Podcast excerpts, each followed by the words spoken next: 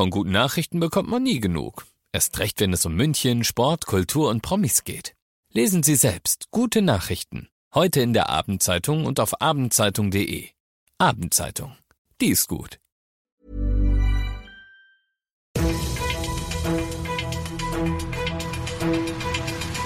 95 5 Charivari, das München Briefing, Münchens erster Nachrichtenpodcast. Mit Christoph Kreis und diesen Themen. Nächstes Urteil im Münchner Wolfsmaskenfall und schon wieder ein stundenlanger Polizeigroßeinsatz in München. Schön, dass du auch bei der heutigen Ausgabe wieder mit dabei bist. In diesem Nachrichtenpodcast erzähle ich dir ja täglich innerhalb von fünf Minuten alles, was in München heute Wichtiges abging. Das gibt's dann jederzeit und überall, wo es die besten Podcasts gibt und immer um 17 und 18 Uhr im Radio.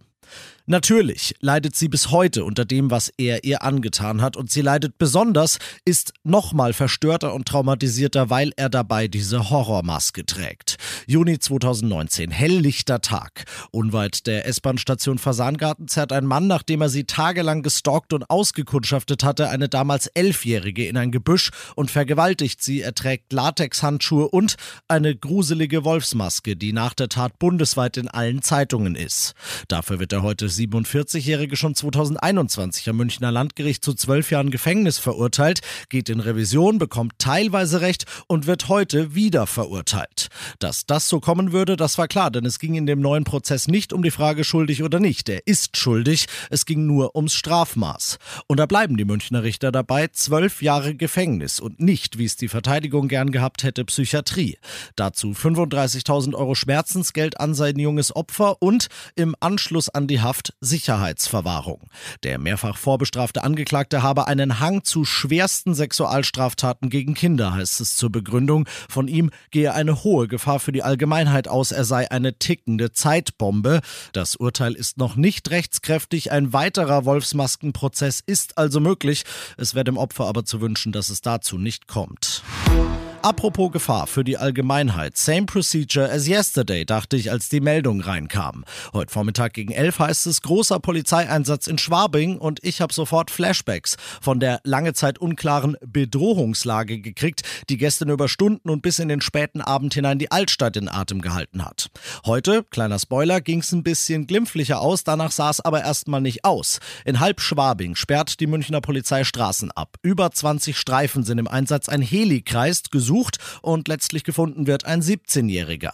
Der hatte, als ein Polizist ihn im U-Bahnhof Hohenzollernplatz kontrollieren will, eine mutmaßliche Schusswaffe gezogen, den besagten Polizisten sowie einen Passanten, der ihn aufhalten wollte, damit bedroht und war dann abgehauen. Wieso sage ich mutmaßliche Schusswaffe? Es ging alles so schnell, genau erkannt hat's keiner und die Waffe ist vor allem noch nicht gefunden worden. Alles nicht so wild wie gestern also, aber auch das wird sich heute noch bis in den Abend ziehen. Du bist mittendrin im München Briefing und du kennst das nach den ersten München-Themen. Schauen wir, was war in Deutschland und der Welt heute wichtig. Um Unternehmen und Jobs in Deutschland zu halten, will Bundeswirtschaftsminister Habeck günstigere Strompreise für die Industrie. Er schlägt staatliche Hilfen vor von bis zu 30 Milliarden Euro, damit wettbewerbsfähige Strompreise in Deutschland sichergestellt werden, Charivari-Reporter Thomas Bremser. Die Strompreise in Deutschland sind im Vergleich ziemlich hoch, deshalb fürchten auch Gewerkschaften, dass Unternehmen abwandern könnten. Das gilt vor allem für Branchen, die besonders viel Energie brauchen, etwa um Papier, Glas, Stahl und Metall herzustellen. Wenn die Strompreisbremse nächstes Jahr ausläuft, sollen diese Branchen noch sechs weitere Jahre unterstützt werden. Das Geld dafür will Habeck aus demselben Topf nehmen. Finanzminister Lindner hat da aber ein Wörtchen mitzureden und der sieht die Pläne Habecks skeptisch. Und zum Schluss müssen wir natürlich noch über das Jahrhundertereignis reden, das uns bevorsteht. Morgen wird der britische König Charles im Westminster Abbey in London offiziell und allerfeierlichst gekrönt. Das hat seit 70 Jahren nicht mehr gegeben.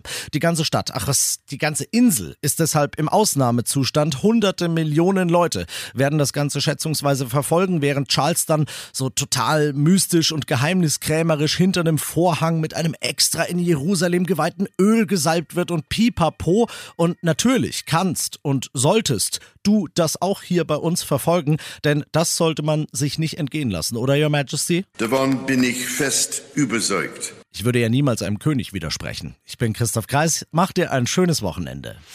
95.5 Charivari, das München Briefing, Münchens erster Nachrichtenpodcast. Die Themen des Tages aus München gibt es jeden Tag neu in diesem Podcast. Um 17 und 18 Uhr im Radio und überall da, wo es Podcasts gibt. Sowie auf charivari.de. Hey, it's Paige DeSorbo from Giggly Squad. High quality fashion without the price tag? Say hello to Quince. I'm snagging high end essentials like cozy cashmere sweaters, sleek leather jackets, fine jewelry, and so much more. With Quince being 50 to 80% less than similar brands. And they partner with factories that prioritize safe, ethical, and responsible manufacturing. I love that. Luxury quality within reach. Go to quince.com slash style to get free shipping and 365 day returns on your next order. Quince.com slash style.